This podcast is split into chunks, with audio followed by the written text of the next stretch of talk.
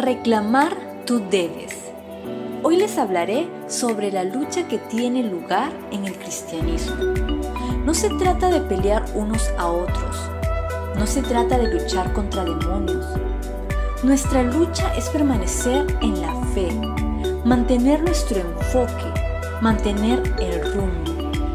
Para ganar la lucha, para permanecer en la fe, debes seguir reclamando las promesas de Dios sobre tu vida.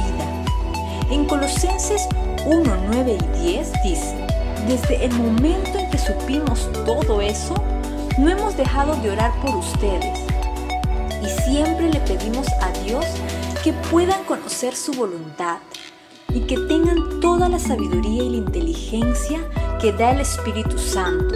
Así podrán vivir de acuerdo con lo que el Señor quiere y Él estará contento con ustedes porque harán toda clase de cosas buenas y sabrán más cómo es Dios.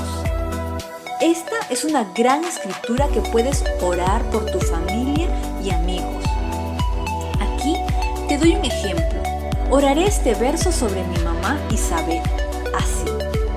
Padre, gracias por llenar a Isabel con un conocimiento completo, profundo y claro de tu voluntad. Dale sabiduría y guíala para que permanezca en tus caminos y propósitos.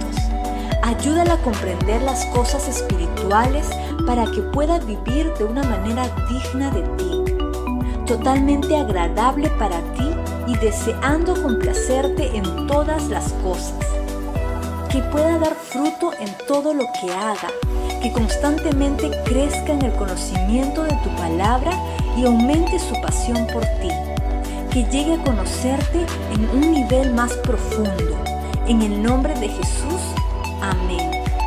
Ahora es tu turno. Reclama este versículo sobre ti y sobre las personas que amas hoy.